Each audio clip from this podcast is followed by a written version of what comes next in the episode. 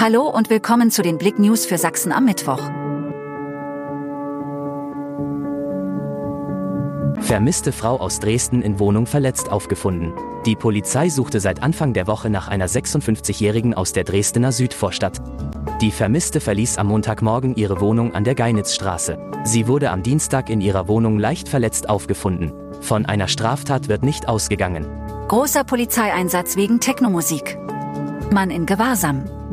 Das Ordnungsamt war am Dienstagabend 19 Uhr an einem Mehrfamilienhaus auf der Mondstraße angerückt, um eine Störung zu beenden, die offenbar durch einen 36-jährigen Bewohner verursacht wurde.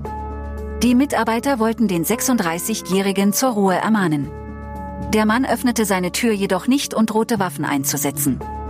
Daraufhin sperrten Polizisten den Bereich ab, die Kräfte verschafften sich Zutritt zur Wohnung und brachten den Mann unter Kontrolle, der keine Gegenwehr leistete.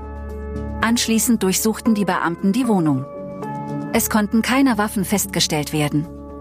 Der 36-Jährige wurde für die Nacht in Gewahrsam genommen, um weitere Störungen zu verhindern. Neuer Supermarkt in der Chemnitzer Innenstadt. In der Chemnitzer City ist ein neuer Supermarkt eingezogen. Am Ende der Brückenstraße, um genauer zu sein in der Nummer 27, zeigt sich nun stolz der Holler Supermarkt. Dabei handelt es sich um einen arabischen Markt, der speziell auf die Bedürfnisse muslimischer Menschen zugeschnitten sei. Einkaufen kann hier aber selbstverständlich jeder. Nur eben gibt es viele Produkte, die in der arabischen Küche verwendet werden. Schwerer Unfall auf Autobahnzubringer bei Hartenstein. Am Mittwochmorgen ereignete sich ein schwerer Verkehrsunfall auf dem Autobahnzubringer Aue-Hartenstein auf der S255. Bei dem Vorfall waren zwei Transporter und ein Lastkraftwagen beteiligt. Die genaue Ursache des Unfalls wird derzeit von den Spezialisten des Verkehrsunfalldienstes der Polizei untersucht. Ersten Informationen zufolge wurde mindestens eine Person bei dem Zusammenstoß verletzt.